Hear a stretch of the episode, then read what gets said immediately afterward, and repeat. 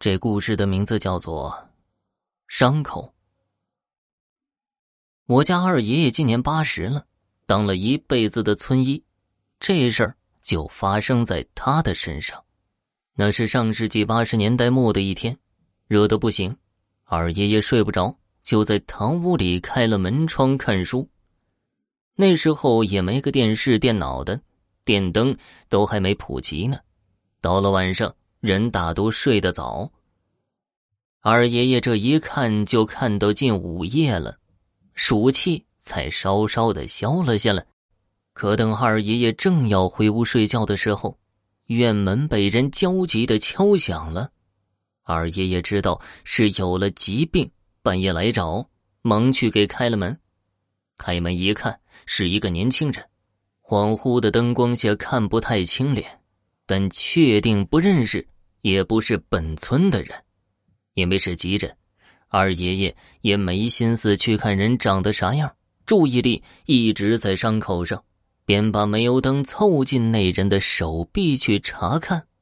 这一露出来，二爷爷也吓了一跳，是一个很深的伤口，三角形，像是被什么铁物给戳的，一大块肉翻在了外面。虽然没有血流如注，但这么严重的伤口让二爷爷也有些皱眉。说着，就把那青年给让进了屋里。但当时二爷爷怕自己给人家耽误了病情，只说尽量。那人一听还要去县里边，表情有些奇怪，直摇头。二爷爷也只当他像那个时候农村人一样，对外伤不重视，没多想。转身进了屋去拿工具，拿了酒精给那个人消毒。那人有些躲避，二爷爷本以为那人是怕疼呢，还安慰了好一会儿，终于是折腾着给清洗了一下伤口。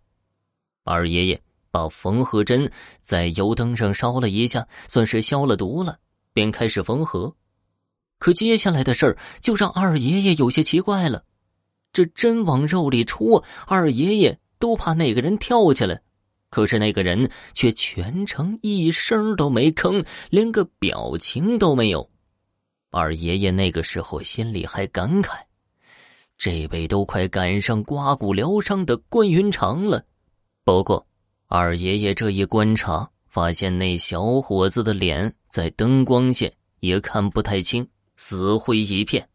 但二爷爷那个时候，一是专心缝伤口，二是觉得是不是失血过多造成的，也没在意。就这样，大概缝了有半个多小时。二爷爷还记得是缝了八针，眼看要弄完了，那小伙子突然看了看外面的天，猛地站了起来，连带着针线也拽的脱了手，这让二爷爷就是一愣。眼瞅着那钢针连带着线还挂在那个人的伤口上呢，刚想说什么，那人大喊着来不及了，就向外跑。二爷爷都懵了，反应过来就紧跟着追了上去。可刚出院门，那小伙子就没了踪影，跟凭空消失了一样。二爷爷左思右想也没弄明白，这是发生了什么呀？只能疑惑的回了屋。可是刚进屋熄了灯，打算睡觉，又听到门口有人叫：“我家婆姨难产，都折腾一个晚上了。”这次来的人二爷认识，就是邻村的小木匠。难产，人怎么样了？是啊，也不知道是怎么了。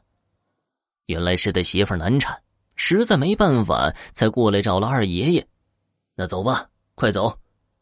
二爷爷这觉也顾不上睡了，提上药箱就跟那小木匠上了路。说是邻村，倒不算远，小跑着二十多分钟就到了。可刚到小木匠家门口，就听到里面传出了婴儿的啼哭声。不用问呢，这是顺利生产了。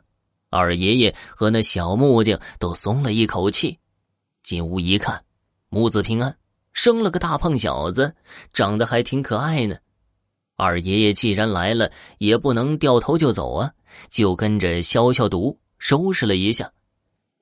可就在要给那小婴儿消毒洗澡的时候，发现了一个奇怪的事儿：那小孩手臂上有个奇怪的胎记，三角形的一条红线，似乎还带着针脚呢。更奇怪的是，一旁还有一条红线，正是缝合针的形状。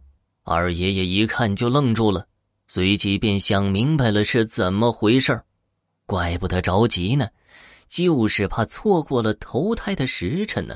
说来也怪，那孩子与二爷爷也不是一个村的，可经常跑来找二爷爷玩，和他可亲了。后来还非要拜二爷爷当干爹呢。